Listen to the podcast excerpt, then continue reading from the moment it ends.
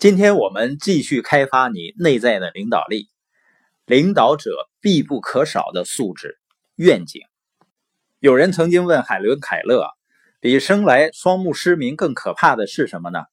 他回答说：“能看见却没有远见。”比尔·盖茨说：“呢，我是带着望远镜来看这个世界的。”你发现所有领域的成功领导者，他们都有一个愿景。并且呢，对他们要完成的目标有着非常清晰的认识，这种认识呢，就成为每一项行动背后的动力。我们看一下关于愿景的第一个关键词，叫见识。那愿景是不是由一个人的见识而来呢？德国的前总理曾经说过一句话，他说：“我们虽然活在同一片蓝天下，却拥有千差万别的视野。”在很久以前啊，曾经有个主教叫莱特，他宣称呢，人类所有的发明，该发明的都发明完了，所以呢，世界末日也不远了。那有人说呢，还会有很多新发现和新技术，比如呢，人类未来能够飞上蓝天。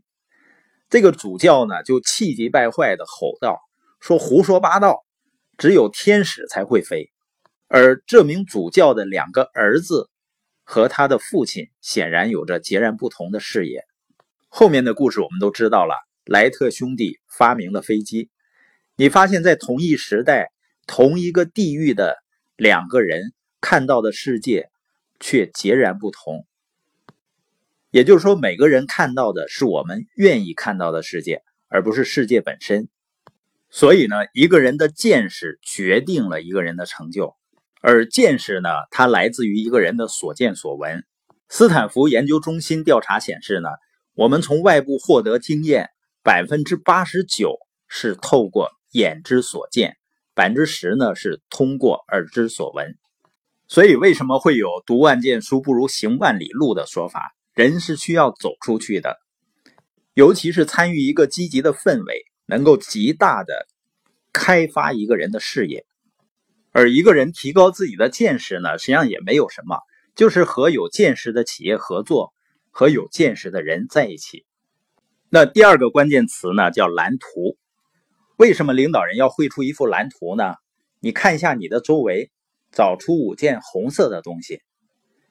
一旦你脑子里有红色这个概念的时候，你会发现它就无处不在了。同样呢，比如你想要买某一款式的车的时候。你很快就会发现呢，到处都有这种款式的车，因为人们寻找什么就能找到什么，而领导者呢，正是要帮助人们建立这种敏感度，帮他们清楚自己的目标。如果有这样一幅清晰的图画摆在他们面前，并且不断展示，人们很快就能学会如何去把它和自己每项工作去结合起来，这就是愿景思维。那对你来说呢？剩下的只有一件事要做，就是把愿景传递给更多的人。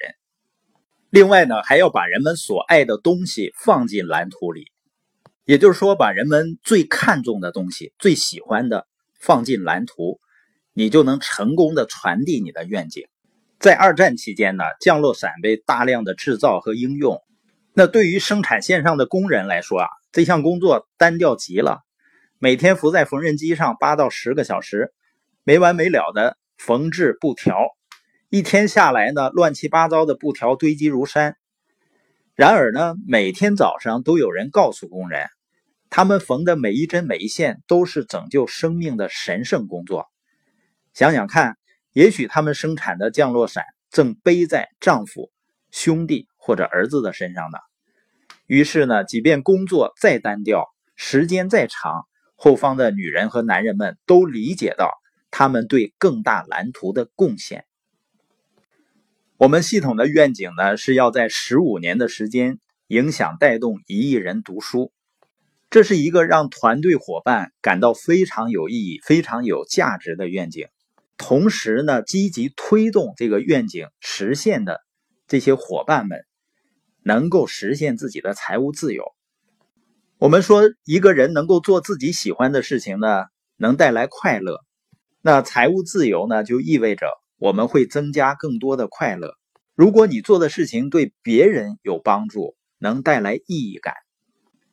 一件事情呢，既对别人有意义、有价值，同时又能实现自己的梦想，那这个事情会让人们充满着无尽的动力。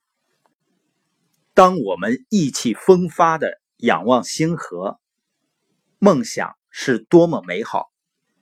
更妙不可言的是，让所有美梦一一成真，无愧到老。真正的领袖会这样做，为了他们自己。和所有的人。